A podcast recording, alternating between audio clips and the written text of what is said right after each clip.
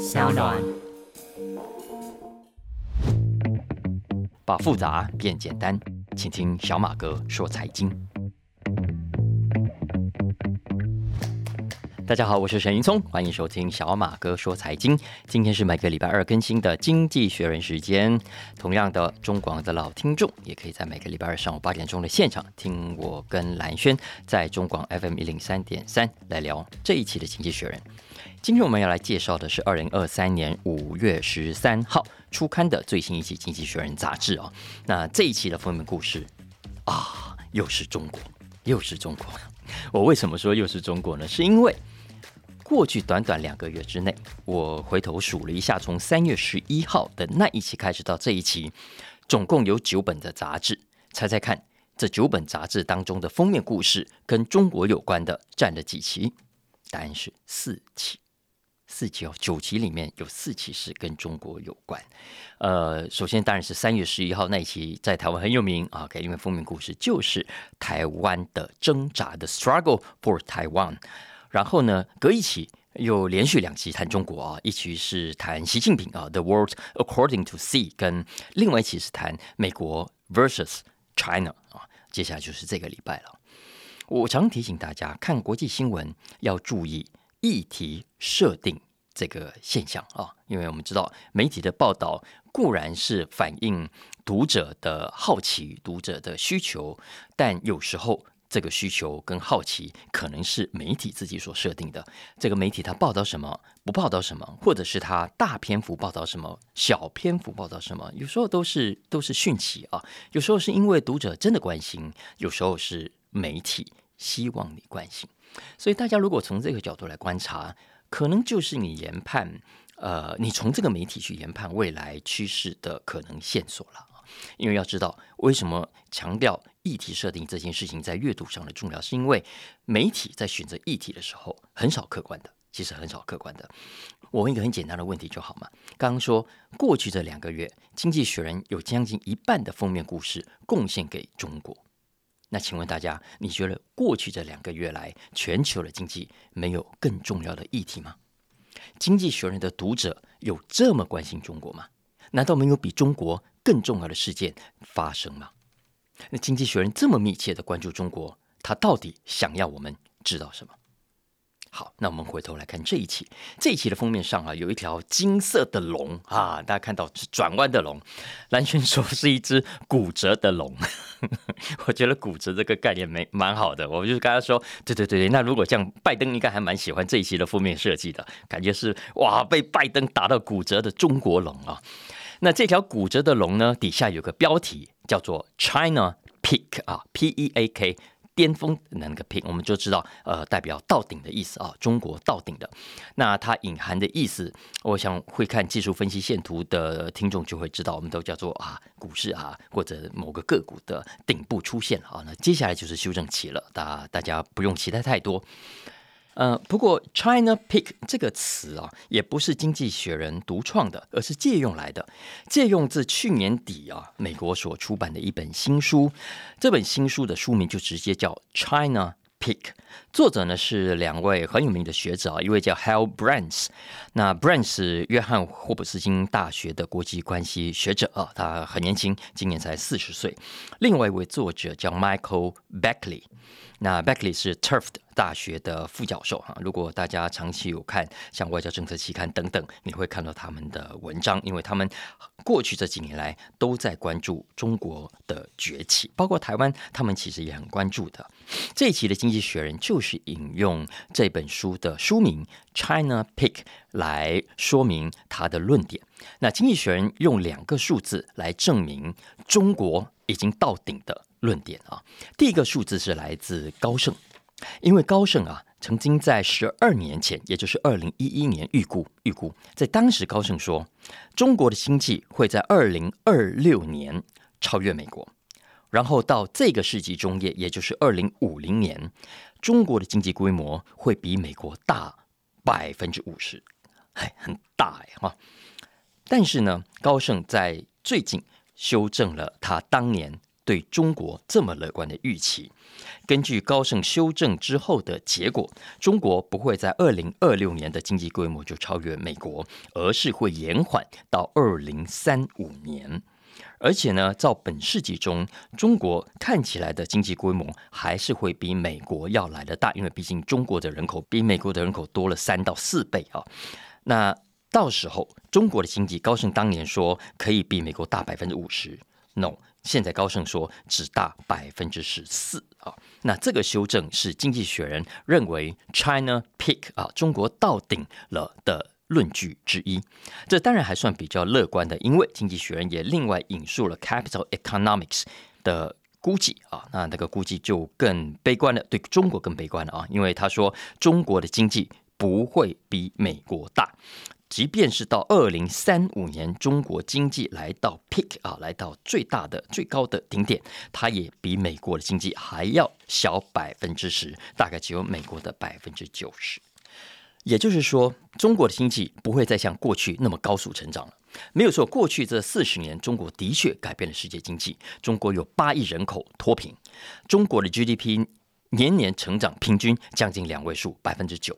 那现在全球的经济产出也有五分之一左右来自中国。那中国不管是在市场的重要性，还是在制造上的重要性，大家都知道，它已经改写了全球经济。但是呢，接下来。这一期的封面故事要告诉我们，中国的经济已经成熟了，已经饱和了。那高盛已经承认他过去估错了。那为什么中国经济会到达顶部呢？为什么封面上的这只龙会骨折呢？经济学人这一期点出了三个原因，三个 P 啊。第一个 P 是 population 人口，第二个 P 是 productivity 生产力，第三个 P 是 price 价格。首先，我们来看看人口啊。我们都知道，中国的人口结构正在老化，中国有生产力的就业人口也在减少。根据联合国的估算啊，中国的劳动力人口，也就是十五岁到六十四岁之间的这个年龄层，到公元二零五零年会比现在还要少四分之一，而且跟美国之间的距离正在拉近。目前，中国在劳动力人口的规模大概是美国的四点五倍。联合国估计，这个比例到二零五零年会降低为三点四倍。如果到这个世纪结束，二零一一年大概只剩下一点七倍。所以你可以看看，如果劳动力人口快速的减少，那过去中国赖以成为世界工厂的重要条件之一，恐怕就不会再存在了。所以这是中国经济经济学人说会到顶的原因之一。原因之二是 productivity 生产力啊，那为什么中国生产力接下来会不如过去这么理想呢？有几个重要的原因，包括首先，中国的资本投机的效益现在正在递减啊。你看，以前是从没有高速公路到有高速公路，没有高铁到有高铁，现在很多地方都已经建设差不多了。那在这种情况下，任何新的投资，它的效益都在递减当中。再加上过去这段时间来，我们看到习近平对于企业的大幅度的压制，经济学人认为这也是不利于企业创新的。而我们知道，创新是生产力的重要的源头。当你创新受到压抑的时候，你未来的生产力也一定会受到影响的。当然了，现在正在进行的中美科技战，很多的设备、很多的硬体，现在掐在美国的手上，不给你中国，也是让中国的成长会放慢的重要的原因。最后第三个 P 是 price 啊，这里指的是人民币的价格以及中国国内的物价。因为在原本高盛乐观的预估模型里面，人民币要么升值，要么中国国内的物价随着生活水平的提升会上涨。而这个部分如果发生的话，会让中国的经济规模再增加百分之二十。可是现在如果不是这样的话，那么经济学人说，中国将不会超越美国。中国就算到二零三五年之后，可以在经济规模上超越美国，可是呢，它超越它领先的幅度也会非常的小。那这是这一期《经济学人》这个封面故事想要传达给大家知道的，他所观察到的这个现象。不过要注意哦，呃，讲到 peak 啊，这个顶部的出现，其实在这个专题里面，《经济学人》也有特别强调，他并没有说中国从此以后会停止成长。他并没有说中国不会再成长。相反的，第一个要注意，中国的经济还是在成长中的，他只是要强调没有原本以为的那么快。还有第二，他要强调的是，如果中国的经济成长速度放慢之后呢，会形成什么结果？会形成他跟美国势均力敌、分庭抗礼的一个局面。也就是说，未来的世界不会是美国独大，没错。但是大家也不用担心，不会是中国独大，美国跟中国会一样大。好，简单讲就是这样。当然了，未来呃的消长很难说的，没有人知道美国跟中国接下来谁能够胜出，因为。中国有中国自己的问题，但美国的经济也很麻烦啊！你看前阵子拜登很得意，有没有？因为美国通膨率哇看起来有在好转呢。然后呢，美国的失业率创下一九六九年以来的最低纪录，没有任何总统在位，在过去七零年代到现在，失业率像现在这么低的。然后美国的劳动人口的就业率现在呢也回到疫情以前，还比疫情以前要来的更高。所以拜登很得意啊，你们。所以前阵子他很快呢就趁势就宣布说他要竞选连任。不过这个状况，经济学人也没有感到太乐观，因为他这一期有一篇不算长的文章，有帮大家分析了一下所谓的拜登经济学。根据经济学人这一篇文章说啊，他都没有说拜登可能自我感觉良好，可是呢，根据所有的民调看起来，选民是不买单的。选民是不买单的。拜登说，他之所以能够让美国经济这么好，失业率这么低，这要归功于他任内所推出的这一点九兆的纾困计划，所谓的 Inflation Reduction Act 啊，这个叫做通膨减缓法案。可是呢，民调显示，老百姓认为你这个法案的推出，你这一点九兆元的撒钱得到的呢，正好是反效果。反效果，你目前为止。其实就业的良好跟你无关，你推出了这一点九兆纾困计划，反而让美国的通膨恶化，让美国的通膨恶化。经济人凭什么这么说呢？他举出两个证据啊。首先从就业率来看啊，没有错，美国现在的失业率很低，但它是不是跟拜登这一点九兆有直接的关系呢？我们要怎么去看得出来它有没有关系？经济学人说可以看得出来的，我们拿美国跟其他的先进国家相比就知道了。因为刚刚不是说吗？拜登说美国的劳动人口就业率比疫情前还要来得高，但是只有美国这样吗？不是，加拿大、法国、德国、意大利，甚至日本，现在的就业率看起来都比疫情前要来得高。也就是说啊，人家也没有一点九兆啊。人家照样普遍的复苏到疫情前的程度了，所以你拜登推出这一点九兆，哎，你说要造成就业率提高、失业率降低的重要的功劳，呃，很多人可能不见得同意啊。而且要知道，在 G7 的成员国当中，美国的复苏不是表现最好的，它其实排名倒数第二，只比英国好一点点而已。也就是说，后疫情的复苏其实跟拜登没有太大的关系，而是全球普遍性的现象。但是拜登这一点九兆也不是完全没有效果的，只是效果不是他所说的帮助美国的就业，而是造成美国的通膨。同样的，经济学人也是拿美国跟其他 G7 成员国来做比较，因为现在在 G7 成员国里面呢，哪一个国家的通膨最严重啊？就是美国。而且呢，你如果回头看美国通膨发生的。过程你会发现，就是跟拜登的纾困计划撒钱的步骤亦步亦趋的。也就是说，拜登 虽然自我感觉良好，但实际上可能不是像他所想的那样啊。当然，经济学人也持平的说，美国今天的通膨不完全是拜登这一点九兆造成的。我们也知道，因为一部分是可能是联准会升息的速度太慢啊，没有及时把物价给打下来。还有另外一个重要的原因是大家都知道的。俄乌大战啊，造成呃油价的猛涨，跟一部分食物价格的上扬，所以这个部分也不能完全怪白宫，不能完全怪拜登。但是经济学人要强调的是，拜登经济学的成绩单没有拜登自己所以为的那么好。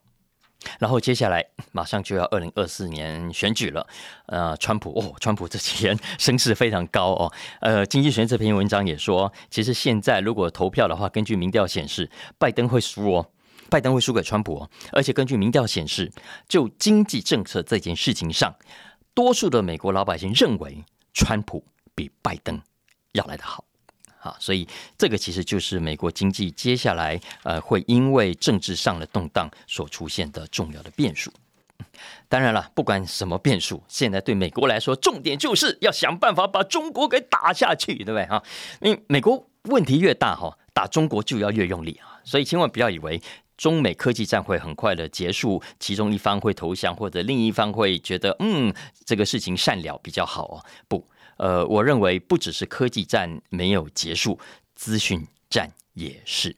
呃，我相信接下来大家还是可以从很多国际媒体，特别是美国媒体上看到关于中国的议题设定。光是这一期《经济学人》，大家知道吗？里面就有十篇文章在帮大家谈中国，这比俄罗斯多很多篇呢。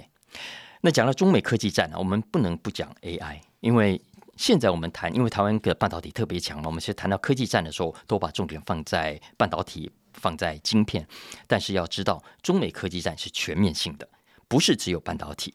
另外一个常常被很多人忽略的是 AI 大战，AI 大战。所以这一期《经济学人》有三篇跟 AI 有关的文章，大家如果关注的话，都可以去找来看。其中一篇是从 Google 啊，前阵子 Google 外泄了一份备忘录，他从这个外泄备忘录事件去看 AI 的未来。那另外一篇呢是谈中美的 AI 大战，还有一篇是谈 AI 对就业的冲击，这其实都是蛮重要的文章，很推荐给大家来看。我们先来谈一下 AI 大战这一篇文章好了啊。那经济学人其实这一期把最新的战况跟大家分析了一下，没有错，在 AI 这件事情上，我们现在看到都是美国。的新闻比较多，我们比较少看到关于中国的 AI 新闻。可是呢，其实总体而言，在某一些领域，中国在 AI 上是领先美国的。在什么领域呢？经济学人举了几个数据啊。首先，从二零一九年开始，在 AI 领域被引用最多的 papers 的国家，中国已经超越美国了。二零二一年，全球的研讨会论文里头，有百分之二十六。是来自中国，来自美国的只有百分之十七，而且里面可能还有一些是中国人写的。全球发表最多 AI 论文的机构前十大里头有九家也是来自中国，所以中国在 AI 这个领域上其实进展是非常非常快的。但是，但是在最近很热的这个 Open AI 所掀起的 Chat GPT 所谓的生成式人工智慧啊，呃，所基于的这个基础模型领域 Foundation Models，美国就遥遥领先了啊。我们看到的，不管是微软的 Bing，微软所投资的 Open AI，还是 Google，或者是其他新创公司，看起来都领先了中国的百度啦、阿里啦、腾讯等等。总体来说呢，经济学人说。中国在生成式 AI 这个领域啊，落后美国，而且落后的幅度高达两到三年。那中国为什么在这个领域会落后呢？经济学人帮大家整理出三个原因。第一个原因是 data 数据啊，因为我们都知道生成式的 AI foundation models 它必须大量仰赖海量的未标签、未结构的 data，而中国的 data 远远不如美国。为什么？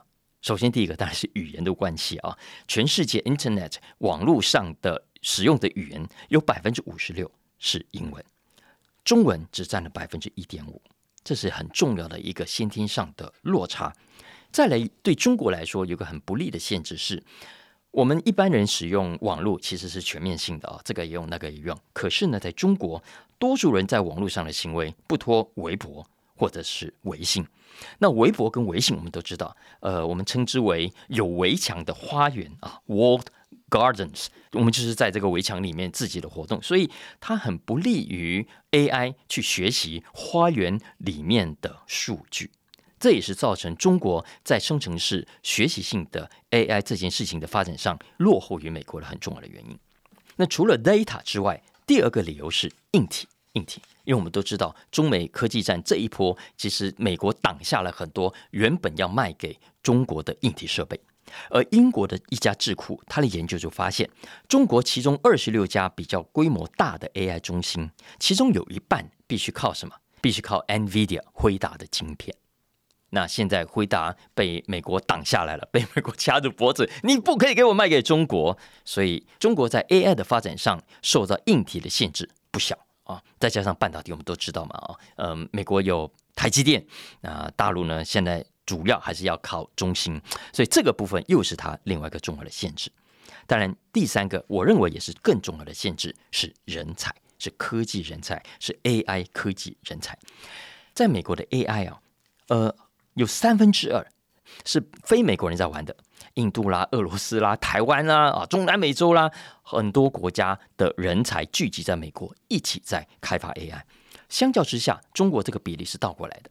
中国有七成以上是他们中国人自己在搞，靠外国人加入这个团队，其实比例不是那么高，所以这也是造成中国在生成式 AI 在发展上落后于美国的重要的原因。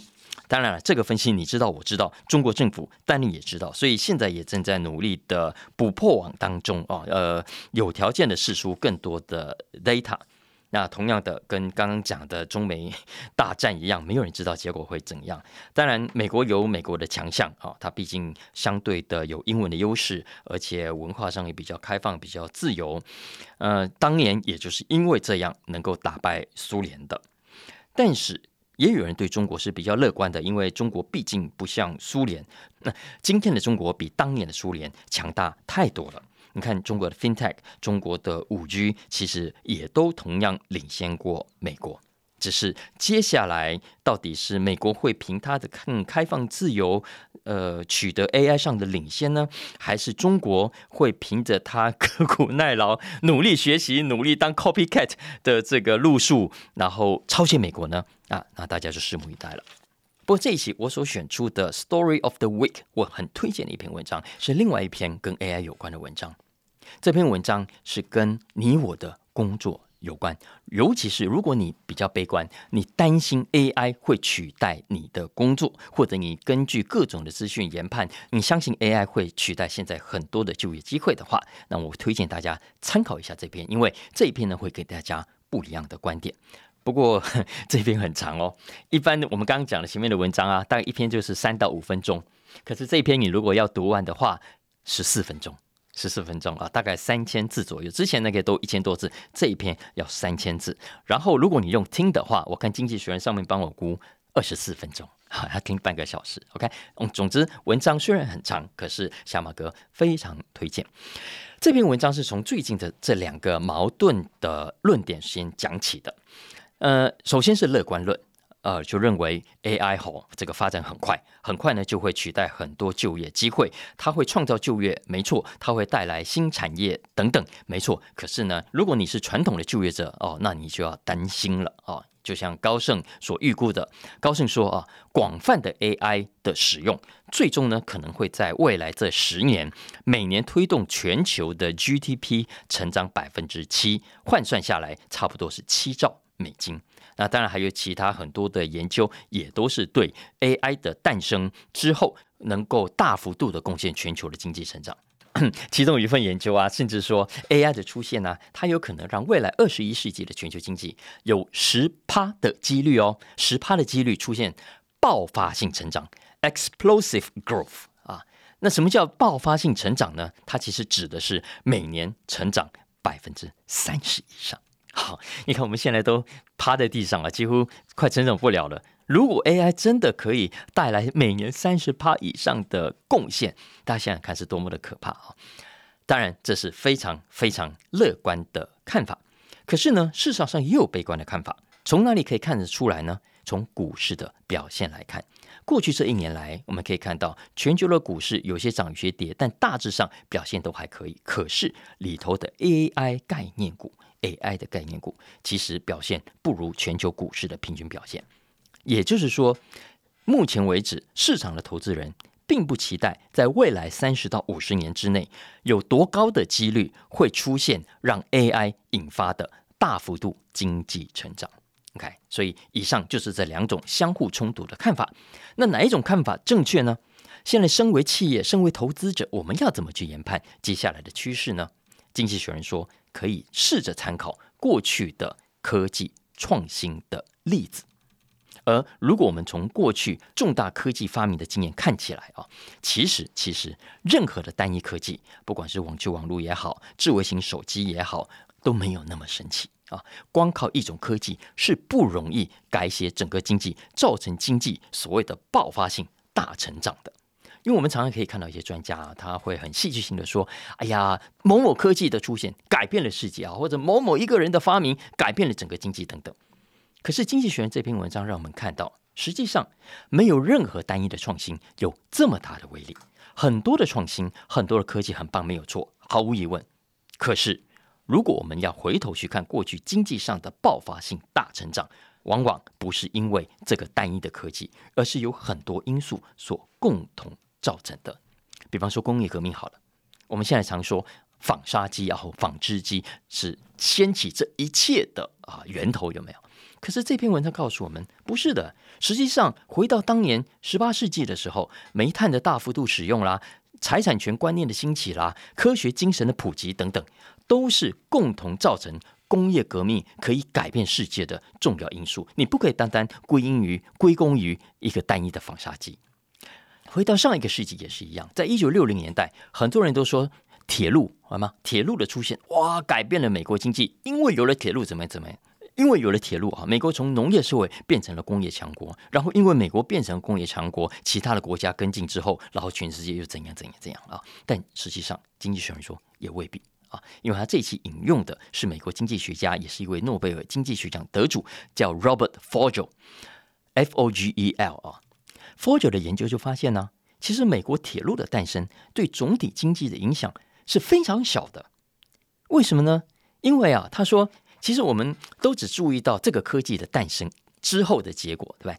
可是大家有没有想过，如果这个科技没有诞生，难道一切就不会发生吗？不，Fogel 的研究就发现，就算没有铁路，在铁路之前就已经存在的其他运输方式，比方说运河等等，本来就存在啊。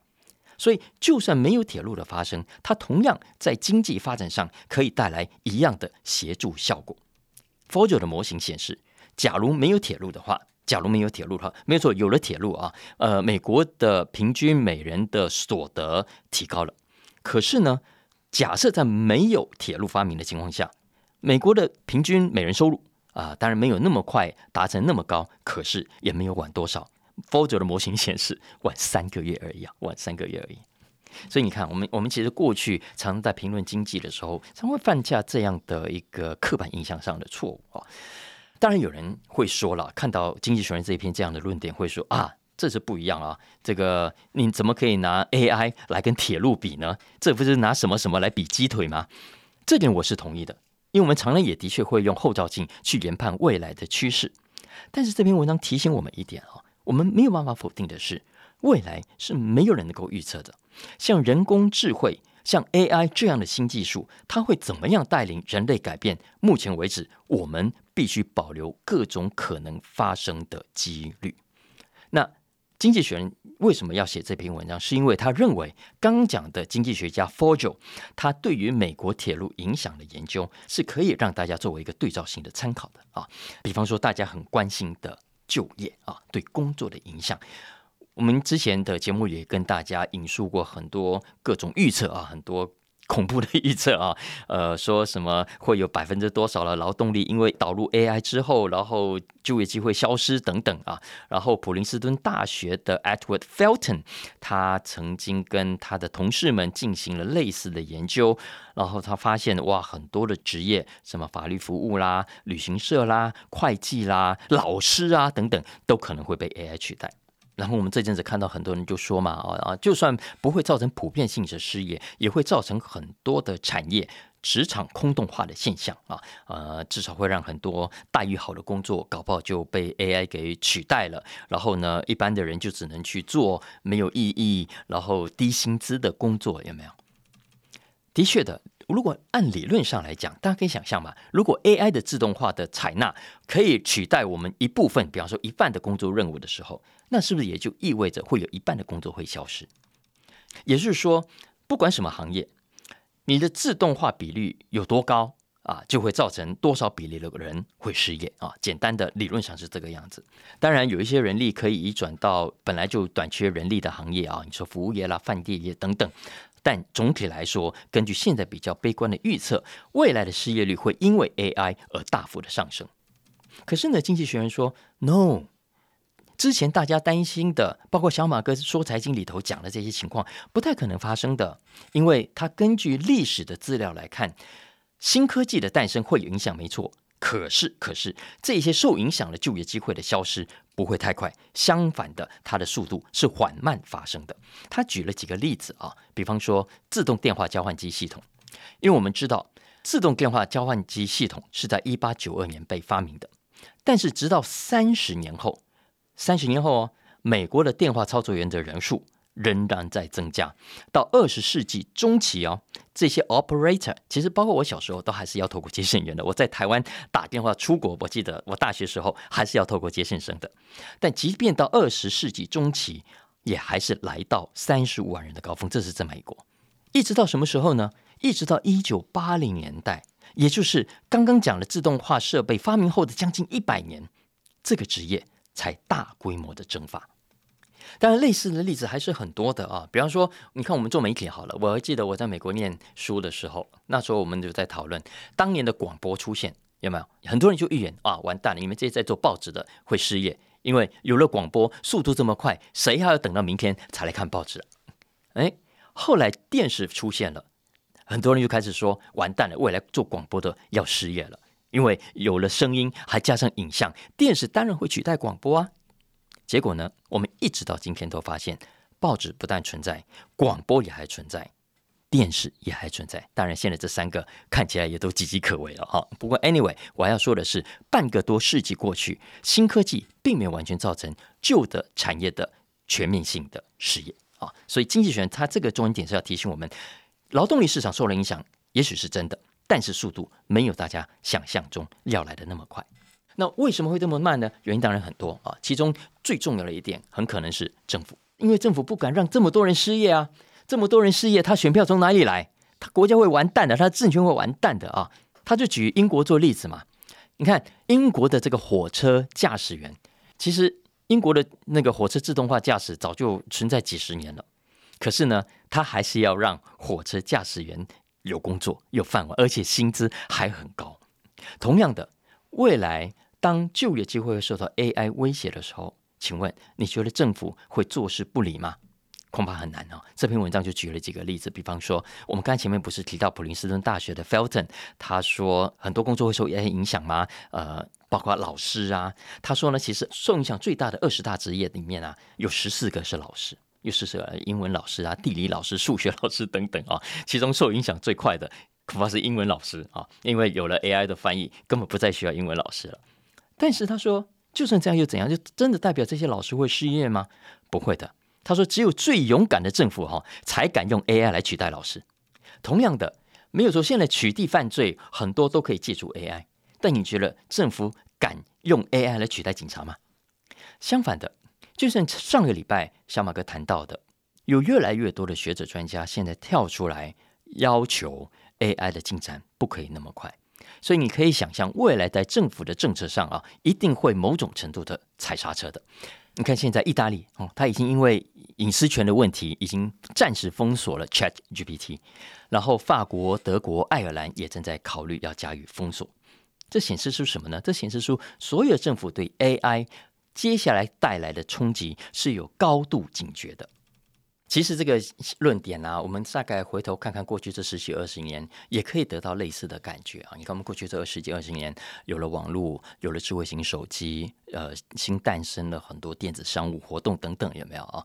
但是呢，你看过去这十年里面，美国啦、欧洲这些富裕国家的平均失业率其实是大幅下降的耶，大幅下降了。然后呢，前面我们讲了美国。就是这样的，就业率创下历史新高，而且如果我们仔细去看日本啦、韩国啦、新加坡啦这些自动化、机器人化程度最高的国家，它的失业率反而是最低的。也就是说，你用自动化的程度越高，你的失业率越低。而且最近不是有一份研究又显示吗？美国人对工作的满意度、对生活品质的满意度都在提高。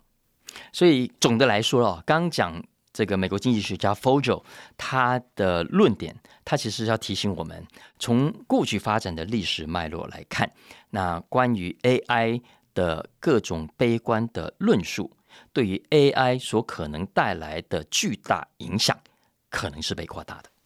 啊，其实 AI 这件事情真的是大在问啊！我觉得未来我们可能三不五时都还是有机会谈起这个话题了啊。好，今天要分享的就是《经济学人》这一期的几个我觉得蛮好的文章啊。那以上就是我们今天的小马哥说财经《经济学人》特别集。那希望大家喜欢今天的话题，也帮小马哥评分五星，按下订阅，然后呢分享给更多的亲朋好友，大家一起透过 Podcast 平台来收听。有任何相关的需求呢，也欢迎透过文字栏讯息里面的粉砖连接来跟我们互动喽。OK，我们明天见，拜拜。